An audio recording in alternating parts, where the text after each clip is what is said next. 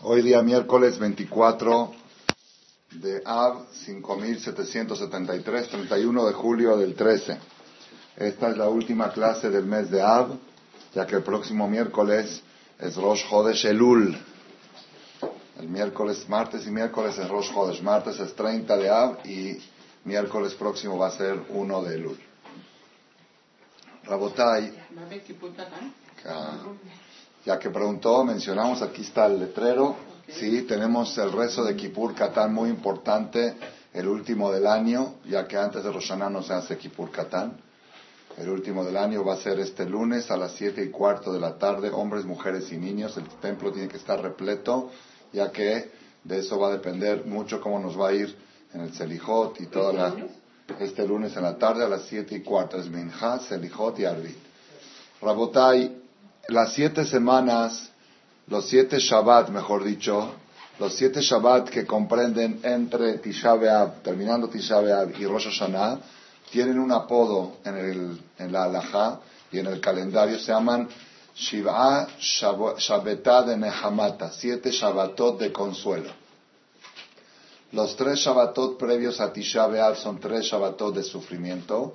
Los siete Shabbatot posteriores a Tisha son siete Shabbatot de consuelo. Y los dos Shabbatot siguientes son dos Shabbatot de reflexión, de Teshuvah. Así, así funciona. Exactamente este año que va a tocar Kippur Shabbat. Entonces vamos a tener Shabbat Shuba y, y, este Shabbat Shuba es al otro día de Roshaná. Roshaná el jueves, viernes y sábado. Sábado Shabbat Shuba. Y el otro Shabbat es Kippur. Entonces son así tres Shabbatot de sufrimiento, siete Shabbatot de consuelo y dos Shabbatot de Teshuvah. Es un, es un proceso en el calendario que hoy, Bezrat Hashem, vamos a, encontrar una relación en todo, este, en todo este proceso. No es una relación casual. ¿sí? Entonces, entonces este, estamos nosotros próximos al tercer Shabbat de consuelo. El primer Shabbat fue acabando Tisha B'Av, Shabbat Nahamu, Nahamu Ami. El Shabbat pasado, Batomer Tzion, Azavani Hashem. Y el tercer Shabbat, el Shabbat que viene, Shabbat Re'e, es el tercer Shabbat de consuelo de la destrucción del Bet HaMikdash. Hoy vamos a, a concentrar nuestra, nuestra conferencia en el concepto consuelo. Vamos a concentrar en eso y también vamos a relacionarlo con la importancia del próximo. Abuelito está ahí, quédate con él para cuidarlo. Con la importancia de el Shabbat próximo, ya que es Shabbat Mebarjim, el Shabbat que se anuncia la llegada de Rosh Chodesh, siempre un Shabbat antes de Rosh Chodesh, pero no cualquier Rosh Chodesh, sino Rosh Chodesh Elul. Y el próximo Shabbat, la Perashá, es Re'e, siempre toca así. Un Shabbat antes de Chodesh Elul, Perashat Re. Y para tener unas señales, Re es un acrónimo. Re, la palabra Re, Resh, Aleph, He, es Re, Elul y Guía. Fíjate que Elul ya llegó. es muy importante saber la trascendencia que tiene el próximo Shabbat previo que vamos a anunciar la llegada de Rosh Chodesh Elul. Y junto con eso vamos a leer también en la Torah la tercera Haftarah de consuelo. Haftarah es la porción de los profetas que se lee cada Shabbat. Terminando la Torah se lee Maftir. Y en esas siete semanas, generalmente el Maftir está relacionado con la Perashá. Pero en estas siete semanas el Maftir no está relacionado con los temas de la Perashá, sino está relacionado con el, el consuelo. Son profecías de consuelo del profeta Isaías de consuelo que Hashem le da al pueblo de Israel. Entonces vamos a hablar de este tema. Hay dos preguntas vamos a preguntar hoy. Primera pregunta.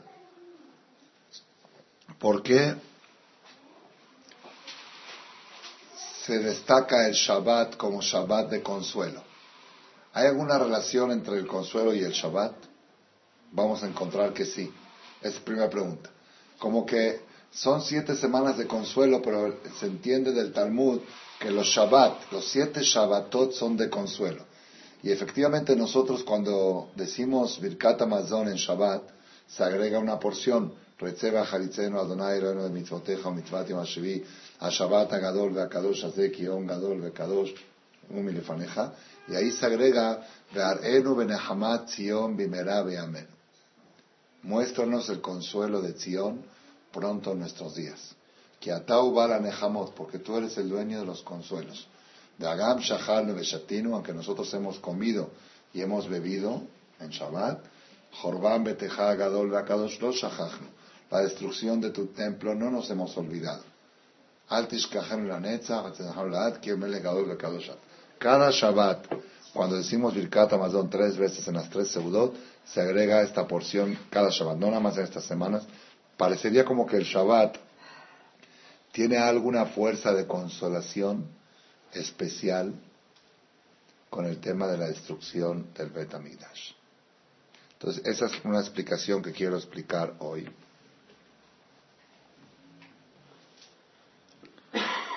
Sí.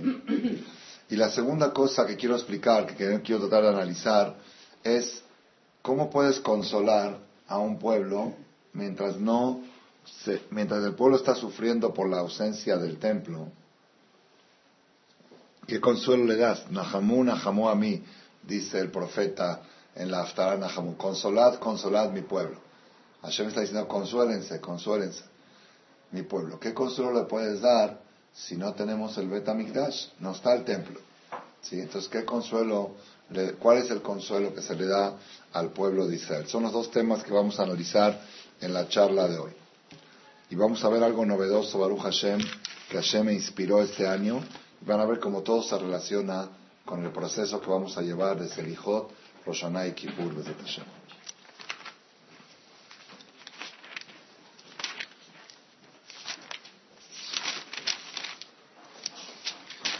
Voy a leerles el párrafo de consuelo de la primer Haftarah que leímos el Shabbat posterior a Tisha B'Av, que dice así, es en Isaías 40, dice, Nahamu, Nahamu a mí, Omar Elohechem.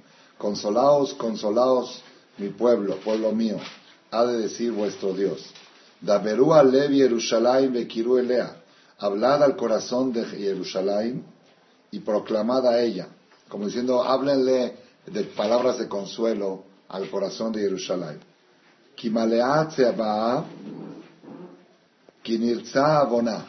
Que se ha cumplido su tiempo, que ha sido conciliado su pecado.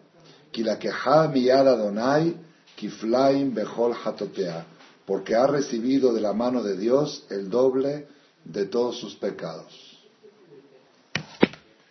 Que ha dado al pueblo de Israel el doble de todos sus pecados. ¿Eso es consuelo? Si un papá le dice a su hijo, consuélate porque te he pegado el doble de lo que mereces. Al revés, ahora me enojo más. ¿Qué, tipo de consuelo es ese? ¿Me entendieron? Entonces son tres preguntas que tenemos preguntado hoy. Primero, ¿por qué el Shabbat se relaciona con consuelo? Segunda pregunta, ¿cuál es la consolación del pueblo de Israel en el exilio? Y tercer pregunta que se entiende del profeta, consuélense porque Hashem les ha dado el doble de todos sus pecados. ¿Qué, es esto? Vamos a ver ahora algo muy novedoso y espectacular de este año 5773. Nosotros cuando añoramos el templo, el Bet Amigdash, ¿para qué lo queremos? ¿Para qué, qué es lo que tenemos que extrañar del templo? pues esto tenemos que tener claridad. Hay muchos, muchas cosas que seguramente habrán escuchado, que cosas que había en el templo de nivel espiritual y, y todo es verdad, es verdad. Pero el punto principal, Peshat, que tenemos que saber es lo siguiente.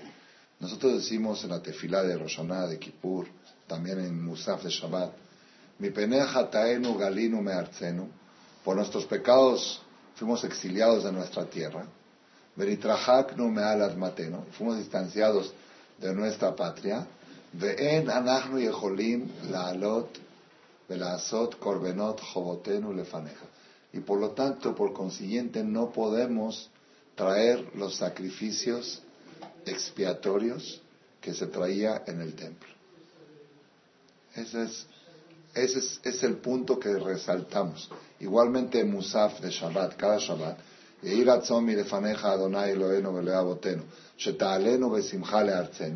te pedimos a Hashem, queremos subir con alegría a nuestra tierra. ¿Para qué? Para poder cumplir ahí con nuestros sacrificios obligatorios. Temidim que sidram, el korban tamid, en serie, mañana y tarde. Musafim que irhatam, el korban musaf cada Shabbat, cada Rosh Chodesh y, y en las fiestas.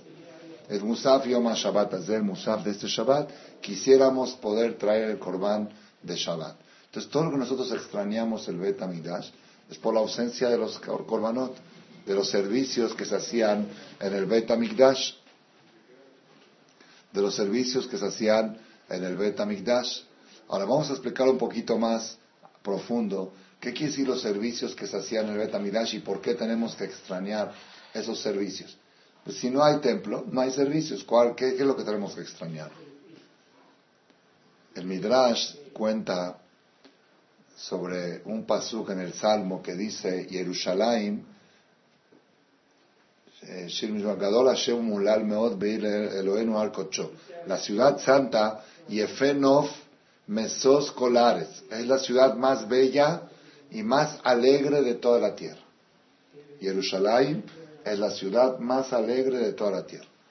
Dice el Midrash, Maasebe Una vez pasó con un goy que leyó el Salmo, decía Jerusalén, Jerusalén, la ciudad más alegre, más alegre del mundo. Sí. Antes de, antes de avanzar, quiero decirles algo que aprendí ahora que estuve en Chachalacas, en las vacaciones. Siempre uno trata de aprender algo nuevo. Pues uno cuando sale de vacaciones ve paisajes, ve la playa, ve el mar, ve maravillas de Boreolam.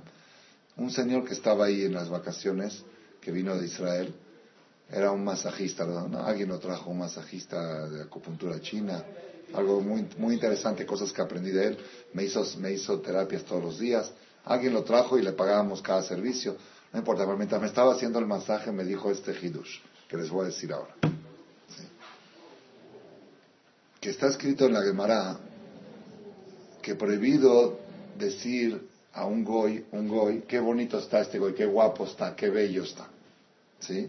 También está prohibido decir un lugar de Abodazara, un lugar de Goim, qué bonito este lugar, qué bonito el Coliseo, qué bonitas las Olimpiadas. No se puede alabar algo de los Goim.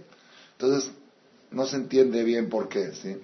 Dice algo espectacular, espectacular, en nombre de Ram Nachman Ibresk.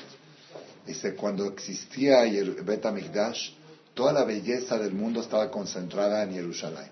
Yefenov Mesos Jerusalén era la belleza del planeta y la alegría de toda la tierra. Entonces toda la belleza estaba concentrada ahí. La belleza que Hashem creó en el mundo era Jerusalén. Cuando se destruyó el Betamigdash, está escrito en el Pasuk, en, Megilat Eja, capítulo 1, versículo 6, Batetzemi Bat Kol Hadara. Se quitó la belleza de Jerusalén. Claro, al destruirse el templo, se quitó la belleza, pero el mundo tiene que tener belleza porque Hashem creó la belleza. Toda la belleza de Jerusalén se repartió en el mundo. Tú vas a las cataratas de Niágara, ves paisajes, dices, ay, qué bello esto. Eso es parte de la belleza de Jerusalén que se repartió con la destrucción del Betamidash. Dice, entonces, dice, yo te hago una pregunta, dice esta, el masajista. Dice, si viene, si vienen unos rateros y vienen y roban, asaltan, roban la casa de tus papás, queman todo, se llevan, queman la casa y se llevan los cuadros se llevan todo. Y cada ratero colgó uno en su casa, otro en otro. Tú cuando vas decir qué bonito cuadro, o, o, te entra un cuchillo en el corazón. Si ves el caso de mi papá, dice, cada vez que ves un paisaje bonito, en vez de decir, mira qué bonito está Suiza, tienes que decir, esto es de Jerusalén. Esto tendría que estar en Jerusalén. Esto se lo robaron a Jerusalén. Por eso está prohibido decir, qué bonito está este goy, qué bello. ¿Cómo puedes contemplar la belleza de algo que representa tu destrucción? Porque toda esa belleza que hay en el mundo viene de Jerusalén. Me encantó esa explicación y la verdad, a partir de ahora, cada vez que veo un lugar bello, digo, híjole, todo esto de la Jerusalén. Todo esto pertenece a Jerusalén. El, el arabí, volvemos al Midrash, este goy que escuchó que Jerusalén, aparte de ser la ciudad más bella del mundo, la más alegre del mundo, Dijo, si es una ciudad muy alegre, seguramente se puede hacer mucho business. El Goy entiende con mentalidad de business. Llevo mercancía para vender. Llevo pasas de uva, aceitunas, lo que venden los árabes, a Jerusalén. Estuve ahí una semana y no vendió nada. Estaba lleno de gente, pero no vendió nada. Dice, esta es la ciudad más alegre. Esta es la ciudad más triste del mundo. Aquí no se vende nada. Dice, no. Yo te, le fue con los hajamim. Te vamos a explicar qué es la ciudad más alegre. Una persona llega a Jerusalén cargado, cargado de pecados. La persona comete faltas que una sonará, que un Hilul Shabbat, que una cosa que sin querer, que a propósito, que no se dio cuenta, llega uno cargado, manchado, sucio de pecados, entra al Betamigdash, trae los korbanot que tiene que traer correspondientes por cada falta para limpiar sus manchas y sale limpio. Esa es la alegría de toda la tierra. Porque la raíz de toda la angustia de la humanidad viene del veneno de la víbora, del veneno de la serpiente, de las faltas que la persona comete. Y cuando uno encuentra la fórmula para limpiar su alma, esa es la fuente de toda la alegría. Por eso Jerusalén es la ciudad más alegre del mundo. No porque se vende mercancía, es la ciudad más alegre porque entras sucio y sales limpio. Y sobre esto dijo Moshe Rabenu cuando pidió en la Perashá Nahamu, justamente en la Perashá et Hanan, después de Tisha cuando Moshe pidió entrar a la tierra de Israel, suplicó, Baet Hanan, suplicó 515 plegarias, dijo 515 plegarias, dijo Moshe, quiero, quiero entrar por favor Hashem a la tierra, a Arato, para ver el monte, monte bonito, Arato Bazé, Lebanón. ¿Y Lebanón? ¿Qué es Lebanón? ¿El Líbano? No. Moshe quería ver el Líbano, ¿no? Dice Rashi, Arato el monte bonito es Harabait, el monte del templo. Vean, Lebanón es el templo. El templo se llama Lebanón. Así dice. ¿Por qué se llama el templo Lebanón? Dice Rashi. ¿Por qué el templo se llama Lebanón Leven? ¿Por qué se llama Lebanón? Labán, ¿qué es Labán? Dice porque blanquea los pecados del pueblo de Israel. Entonces, si alguien quiere saber un apodo, ¿cómo se llamaba el Bet tintorería del alma. Lebanon. Entraba el alma sucia y salía limpia. Y efectivamente el día de Kippur, cuando hacían el servicio mayor del Cohen del sumo sacerdote, ¿cuándo era el momento culminante de la emoción del pueblo de Israel? ¿Cuándo era? Cuando ponían la cinta roja, ¿se acuerdan? Había una cinta roja púrpura, el Cohen la, la cortaba en dos, la mitad la colgaba en un mástil en un palo alto y la otra mitad entre los cuernos del chivo expiatorio. Enviaban el chivo expiatorio a, la montaña Azazel y cuando llegaba hasta abajo la cinta roja se convertía en blanca, las dos, la del chivo y la del mástil. Y cuando todo el pueblo veía la cinta blanca, se ponían a bailar. Y decía el Cohen Gadol, y miuja taejem kashanin, si vuestros pecados serán rojos como la púrpura, kashele y albino como la nieve, blanquearán. El rojo es midat adin, la justicia, y blanco es misericordia. Esa es una, de las cosas más grandiosas que había en el Bet Entonces, Bet se llama Lebanon. Leven, Leven. ¿Por qué? Porque blanqueaba, clean, dry clean. Bet era clean del alma, la tintorería del alma. Y por eso era el lugar más alegre del planeta. Porque la causa de toda la angustia y la depresión son las manchas que tenemos en el alma, las manchas de color rojo o negro. Y si tú quieres quitarte la, depresión, ¿qué tienes que hacer? Limpiar esas manchas. ¿Y cómo se limpian esas manchas? ¿Cómo se limpian esas manchas? Con betamidash, con los korbanot.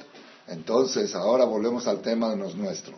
Cuando nosotros sufrimos la ausencia del Betamigdash, el punto principal de nuestro sufrimiento es la ausencia de los servicios que se hacían en el Bet Y el punto principal de los servicios que se hacían en el Bet que nos tiene que incumbir a nosotros es la limpieza que esto generaba. Que había algo para limpiar. En, el Bet se traía un cordero en la mañana y un cordero en la tarde, fijo, para todo el pueblo de Israel. Aparte de lo que traía cada quien privado, un cordero en la mañana un cordero en la tarde. Takebes ejad, ¿cómo se dice en la Torah cordero en hebreo? Kebes. Takebes ejad, ¿sí? Un cordero en la mañana, boker betakeves asheni, el segundo cordero en la tarde. Kebasim beneshanat mimim, dos corderos íntegros. Dice la Gemara, ¿por qué se llamaban Kebasim? ¿Por qué los corderos se llamaban Kebasim? La palabra Kebasim con sin quiere decir cordero, pero Kebasim con samech quiere decir tintorería, kvisa, majbesa.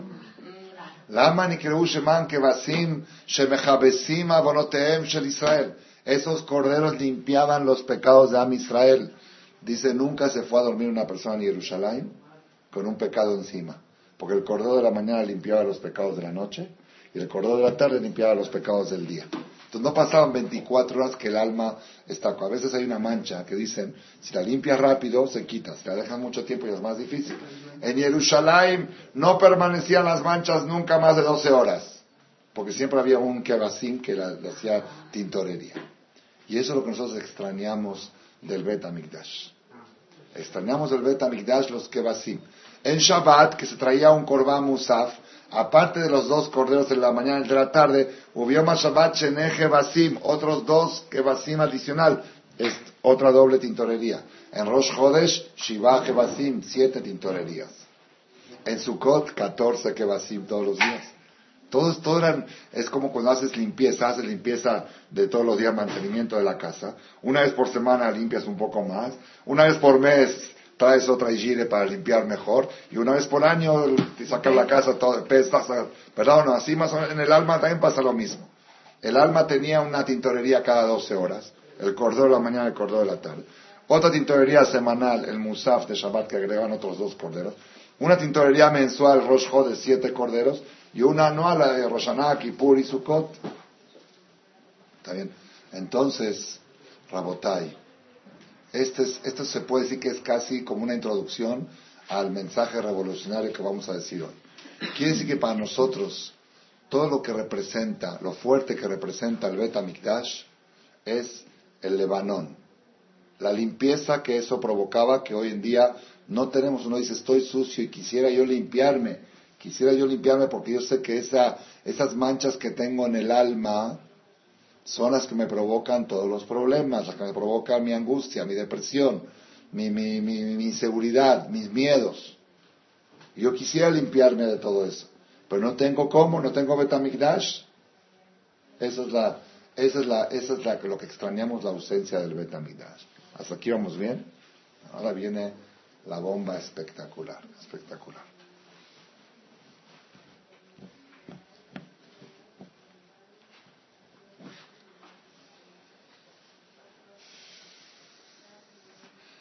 en los tiempos, los 80 años últimos del Bet Amigdash II, dice la Gemara que la cinta roja nunca se convirtió en blanca. Los últimos 80 Kippur, la cinta roja no se hizo blanca. En los últimos 80 Kippur hubo 80 Kohen Gadol. No pasaban la prueba de entrar y caían muertos ahí fulminados. El Cohen Gadol tenía que tener muy buena, un nivel muy alto de pureza para entrar al lugar más sagrado. Los últimos 80 años, los Kohanim Gedolim compraban, compraban el puesto del gobierno romano, era cuando gobernaban los romanos sobre Israel, y no, eran, no, estaban capacitados de categoría, de nivel espiritual, y no pasaban la prueba de fuego, y se morían, tenían que poner un Cohen suplente.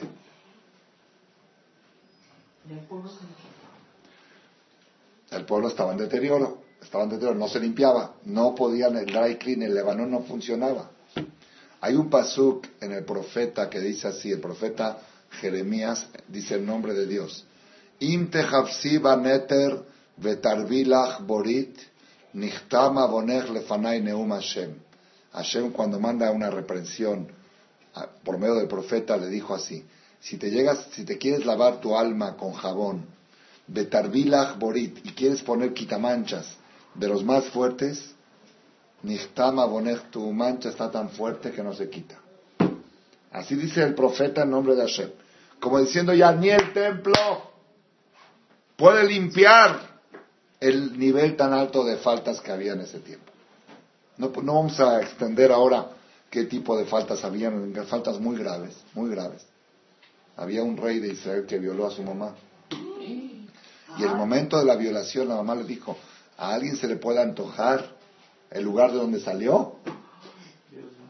Y él le contestó, créeme lo que no se me antoja para nada, pero lo hago para hacer enojar a Dios. Yo sé que esto lo altera a él. Entonces, ese tipo de cosas habían en los tiempos de la destrucción. Entonces, es lo que Hashem grita, dice, aunque te laves con 10 kipur y betamigdash y, y chivos expiatorios, ya no tiene limpieza, la, mancha era, eh, había todo, todo estaba, todo estaba revuelto, todo estaba mal, no había shalom, no había unión, había pleitos, la shonara, odios, asesinatos, se mataban entre ellos los descendientes de los Hashmonaim, Aristóbulos, en los tiempos, ¿para qué contamos historias? No había, no había, ni, no había fuerza ni en el Bet de limpiar las faltas del pueblo de Israel.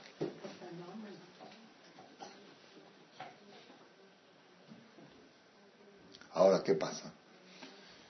En dentro del lugar más sagrado del Kodesh HaKodashim había dos querubín.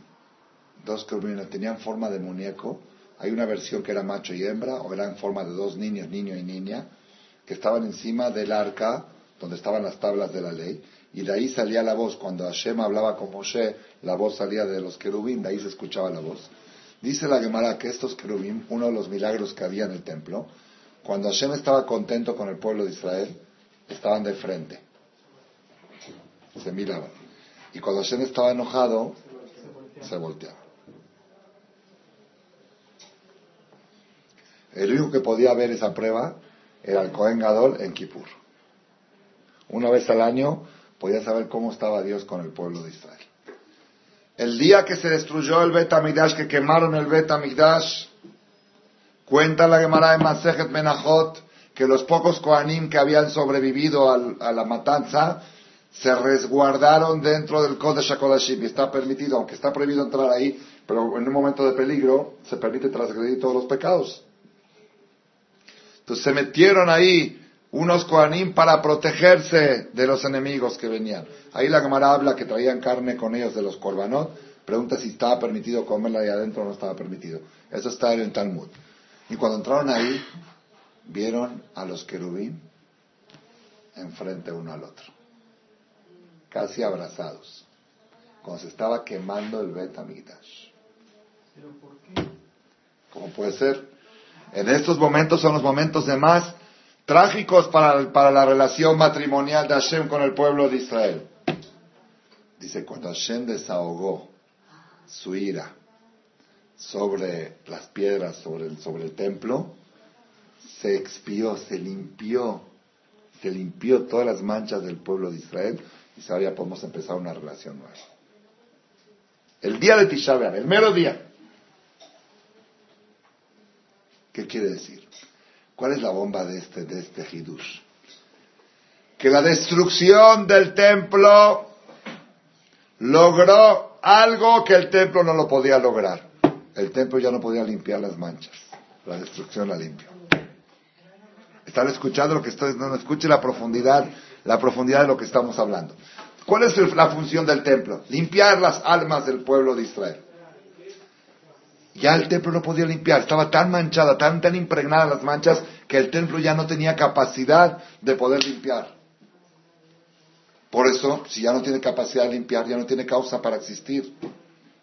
Entonces, ¿qué hace Hashem? Dice, este templo ya no, puede cumplir su función. Pero esa destrucción, esa matanza que hubo, aunque el pueblo se diezmó, quizá un 90% del pueblo se acabó. Pero el pueblo quedó. Si que se murió gente, quedó el pueblo. El pueblo como pueblo, antes de Tisha estaba manchado, sucio hasta acá. Al otro día Tisha estaba limpio y preparado para una nueva relación con Boreola. Estaba mejor la situación estaba mejor la situación del pueblo de Israel después de la destrucción que antes. Un día después que un día antes. No hay Betamidash, no tenemos casa, pero hay matrimonio. A ver, ¿qué es mejor? ¿Qué es mejor? Un matrimonio que construyó una casa nueva, está preciosa la casa y están peleados, cada quien duerme en una recámara. ¿Sí? O quemaron la casa y los dos viven en un hotelucho, pero juntitos, pegados en la cama, abrazados. Está bien, tan tristes que no tienen casa, pero están abrazados. Ese es el consuelo. Ese es el consuelo que te da Hashem después de la destrucción del Betamidash. Te dice, es cierto que se destruyó la casa, pero esta, esta destrucción provocó una limpieza que ni el templo la podía provocar. ¿Tú para qué quieres el Betamidash? No porque te gusta tener una casa de lujo, no, por, no para ostentarlo. Tú quieres el Betamidash para limpiarte, para Lebanón, ¿verdad o no? Quiero que sepas que la destrucción logró una limpieza mayor a lo que te daba el Betamidash. Es algo, si ustedes profundizan lo que estoy diciendo, es algo impresionante la sorpresa de este Hidush. Y cada año cuando vuelve Tisha y el pueblo de Israel vuelven a sufrir toda esa matanza y vuelven a sufrir toda la, todo y cuentan con detalle y pasó esto y, hablan de las consecuencias del Betamidash, de la Inquisición, de la, de la Shoah, del Holocausto, todo eso vuelve a pasar un proceso similar que el pueblo entra sucio a Tisha y sale más limpio. Ese es el consuelo. Ese es el consuelo. Y eso es lo que dice el profeta Isaías. Nahamú, Nahamú a mí, consuélense, consuélense mi pueblo. ¿Por qué? porque fue perdonado su pecado. Porque ya cobró de Dios el doble de todo lo que había hecho. Quiere decir, no solamente que ya limpió el pueblo, sino ya tienen crédito para después también. Lo que hizo el Beta la destrucción del Beta Midash, no lo ha hecho 800 años de Beta Midash construido. La fuerza de limpieza que logró el Beta Midash en su destrucción no lo hizo en 800 años de construcción. Cada año era prórroga. Cuando venía Kippur, Hashem hacía así, bueno, le doy un año más de chance, pero no era limpieza. La destrucción hizo limpieza. Consuele ese pueblo mío. Espectacular, espectacular. ¿Qué, ¿Cuál es el mensaje de esto? El mensaje es que hay cosas que el templo no lo puede lograr y los problemas, por eso la Gemara dice que cuando Hashem le manda a una persona problemas, lo leímos en la Perashá de la semana pasada, Perashat Ekev, la segunda semana de consuelo, dice, Beadataim levabeja, tienes que saber en tu corazón, estar seguro, que kasher beno Adonai me como un papá lleva a su hijo a terapia, lo lleva al dentista, y si el papá mismo es el dentista o el cirujano, le está sacando sangre y lo está haciendo a, a doler a su hijo, dices, qué papá cruel, lo está curando. Que sepas que todos los problemas que Hashem te manda, te está limpiando el alma. Y a veces te puede limpiar más un problema de Hashem más que un corbán. La Gemara dice que una persona que se lastimó el dedo, así estaba caminando y a veces pasa uno, y se golpeó contra un closet y se lastimó y le salió un poquito de sangre, es más que la sangre de los corbanos del Betamida. Ese dolor, y se llama, y si es el dedo derecho más, porque duele más, como el golpe viene fuerte, porque es la mano derecha, cuanto más fuerte es el dolor que te provocó ese golpe accidental y salió un poquito de sangre, es como la sangre de los corbanos del Betamidash. Eso te limpia, quizá cosas que el templo no podía limpiar, la destrucción del templo la limpió. Cosas que los corbanot no pueden ofrecer, los sufrimientos que Hashem le manda a la persona pueden limpiar. Ese es el secreto por qué los tzadikim podían disfrutar cuando les llegaban los problemas. Como un tzadik, hay gente, es, es, una educación, es fe, hay que tener mucha fe. ¿sí? Yo conocí una, señora también que, había, que, sabe de esto, de estas conferencias, y un día estaba cantando, me picó mosco, me picó mosco, así se ría, me picó mosco. ¿Por qué? Porque sabía que este piquete le limpió un pecado. Le hizo lo que un corbán, que hoy no tenemos corbanos, pero tenemos algo más fuerte que los corbanos. Y surim, problemas. Los problemas pueden limpiar más que lo que limpiaban los corbanos. La prueba es que la destrucción del Betamidash hizo que se abracen los... Ustedes saben que y es bueno aclararlo, lo quiero decir porque es, un hidush muy grande también de este año. Siempre hemos mencionado que el pecado del becerro de oro, cuando Moshe Rabbeinu subió al cielo a negociar con Hashem, eh, era estos 40 días. Total fueron 120 días. Los 40 primeros recibió las tablas, las rompió por el becerro de oro. 40 segundos estuvo negociando el pecado Hashem lo perdonó y los 40 terceros recibió las segundas tablas que termina en Kippur. La Gemara dice que Moshe Rabenu no logró limpiar el pecado del becerro de oro, sino logró diferir la deuda. En vez de que Hashem se la cobre de contado, que era exterminio, dijo que la van a pagar. Y dice la Gemara que en cada generación se cobra un poquito del pecado del becerro de oro.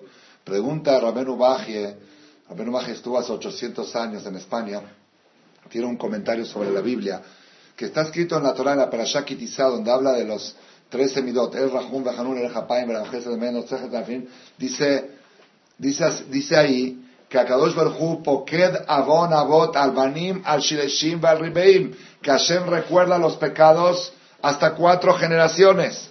Las cosas buenas, dos mil generaciones. Las cosas malas, cuatro generaciones. Entonces, ¿cómo decimos que todavía en el holocausto están pagando el becerro de los y pasaron más de cuatro generaciones? Dice el, el, el Baji un hidush muy grande. Dice, tienen que saber que el pecado del becerro de oro era una cuenta muy grave, era una mancha muy fuerte, pero con la destrucción del Betamigdash se borró todo, no quedó nada. Dice, porque fue tan grande esa destrucción, tanto sufrimiento, que mamás cocinaron a sus hijos, como cuenta, tan tan grande que no dejó nada, no dejó nada, no dejó una mancha en el pueblo de Israel. Y lo que dice que Hashem en todas las generaciones recuerda el becerro de oro, no se refiere que estamos pagando la cuenta, no, la cuenta ya se pagó con, la destrucción del Bet Amigdash. Lo que sí es como existe en, el, en la policía antecedentes penales. Una persona, por ejemplo, que robó y estuvo un año en la cárcel, ya pagó su deuda, ya pagó, ya multa y todo. Salió, cuando va a pedir un trabajo le piden antecedentes penales. Si, ya, si tiene una vez que ya estuvo, ya, ya como que es una, es una, dice nada más eso. Nada más eso, cuando dice que Hashem recuerda al becerro de oro, como que somos un pueblo travieso que ya hemos fallado una vez, pero la cuenta ya se pagó. La cuenta se pagó con la destrucción del Betamidash. No quedó nada por pagar. Rabenu Bajie, lo dije en Chachalacas en una de las seis, se quedaron así muchos aborigines y lo tenemos que ver adentro porque es una novedad. Todos sabíamos que estamos pagando, ¿no? El holocausto, eso son cuentas nuevas. La cuenta del becerro de oro, todas las cuentas pendientes que tenía el pueblo de Israel con Dios se limpiaron con la destrucción de Tamidash. Nahamu, Nahamu, Ami. Consuélese mi pueblo, porque ¿para qué quieres el templo? ¿Para limpiar? El templo ya no podía limpiar. La destrucción limpió más que el templo. Y cada año que pasas Tisha B'Av, Tisha limpia más que, cuando existía el templo. Ese es el consuelo que te da. Ahora, tenemos que saber que parte del consuelo es que aunque no tenemos Beta Migdash, hay cosas que logran una limpieza, un, lebanón similar, parcialmente similar al que, al que hacía el Beta Migdash. Por ejemplo, está escrito en la Gemara que toda persona que viene el viernes de la noche al templo, los hombres, y dice Baihulú Shamaim Be'aretz en la mira, y vuelve a repetir Baihulú después en la Hazara, y llega a su casa y ve la mesa puesta y dice por tercera vez Vaihulu, los dos ángeles que acompañan a la persona del templo a la casa le ponen la mano encima y dicen, ¿qué dicen? esa es otra, esa es todos lo saben, para una nueva. Dicen un pasuk, besar aboneja jupar. Todos tus pecados están limpios, tintorería, dry clean. Estás limpio. Te ponen la mano si te limpian todo. Los ángeles te dicen, estás limpio. Hay una Gemara que dice, Kol Shomer Shabbat, todo el que cuida el Shabbat correctamente, afilo Veda aunque tenga manchas de idolatría, dice, se lo borran, como dice el Pasuk, Shomer Shabbat mehalelo. Atikre mehalelo la mahullo. Es mejilá, está perdonado. Quiere decir que el Shabbat tiene una fuerza espectacular, que la persona entra sucio y sale limpio. Entonces el Shabbat tiene algo similar de lo que tenía el Bet Por eso es Shabbat Nahamu. Por eso el Shabbat es el día del consuelo. Todo lo que tú estás sufriendo es porque te falta tintorería. Quiero que sepas que tienes una tintorería semanal que se llama Shabbat Kodesh. Échale ganas al Shabbat. Échale ganas al Shabbat. Y cuanto más ganas le eches, más limpio vas, más limpieza, más tintorería vas a recibir de Shabbat. Por eso el viernes es bueno a los hombres meterse a la tevilá. Todos son señales de que voy a, voy a entrar en un proceso de tintorería, de limpieza. Eso es cuando llega Shabbat. Cuando llega Rosh Hodashim la Mejana Tata, Zeman Kapara, Rosh Chodesh es tiempo de limpieza. Lejol Toldotam, siete corderos, siete kebasim, siete tintorería por siete. Por eso, víspera de Rosh Chodesh, hacemos Kippur Katán, un Kipur en miniatura. Y después, cuando llega el Kipur Gadol, 40 días después de este Rosh Chodesh, vamos a tener la gran tintorería. Eso es Nahamu. Ahora estamos viendo la relación que hay entre terminando Tisha y Kippur. Dijimos, son siete Shabbatot de consuelo y dos de Teshuvah. ¿Qué tiene que ver? Porque todo nuestro sufrimiento es por las manchas, que no tenemos quitamancha, no tenemos tintorería. Pero cuando te dicen que tienes una tintorería mañana que se llama Shabbat, ya es un consuelo. Y cuando te dicen que tienes una tintorería mensual que se llama Rosh Hodesh, es segundo consuelo. Y cuando tienes una tintorería anual que se llama Yom Kippur, es el tercer consuelo. Son las siete semanas que tenemos de Tisha hasta Yom Kippurim, Shavu Alelu Lechaim, Tovim Ul Shalom. Amén. Nos vemos aquí el lunes para hacer la tintorería mensual a siete y cuarto de la tarde, a la hora de la conferencia. Y el miércoles, que es el mero día de Rosh Hodesh, son dos Rosh martes y miércoles, la noche, martes y miércoles. El miércoles en la tarde también tenemos conferencia a las 7 de la tarde, por favor. Baruch Adonai. Amén. El próximo miércoles, el 7 y cuarto, Selijot, 7 y cuarto de la tarde, el Shabbat en la tarde normal aquí. Ok, a las 7, a las 6. Miércoles 7 y cuarto, aquí está anunciado, 7 y cuarto, 7 y cuarto. La persona que quiera ayunar, la persona que quiera ayunar es una buena costumbre siempre en cada, en cada víspera de los jodes ayunar, si es que uno puede, ¿sí? si es que uno puede o todo el día o mediodía, es, es un ayuno y especialmente este que es de Jodesh Elul, el que tiene fuerza y salud, desde la mañana, a las 6 de la mañana hasta que oscurece, es bueno ayunar, pero no es obligatorio. Muchas gracias, Matatov. Mi hija Ivonne tuvo niña el día viernes en la tarde. Me va a llevar el nombre de mi esposa. Nunca ha aceptado que nazca un Shaul antes que un amago.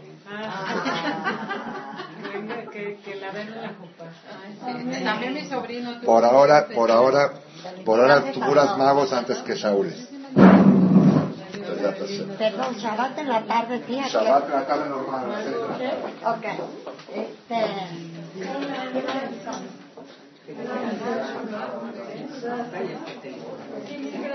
No, gracias